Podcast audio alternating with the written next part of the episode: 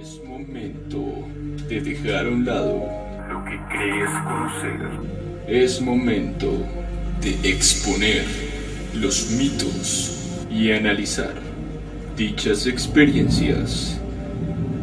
Ya comienza efecto distorsión.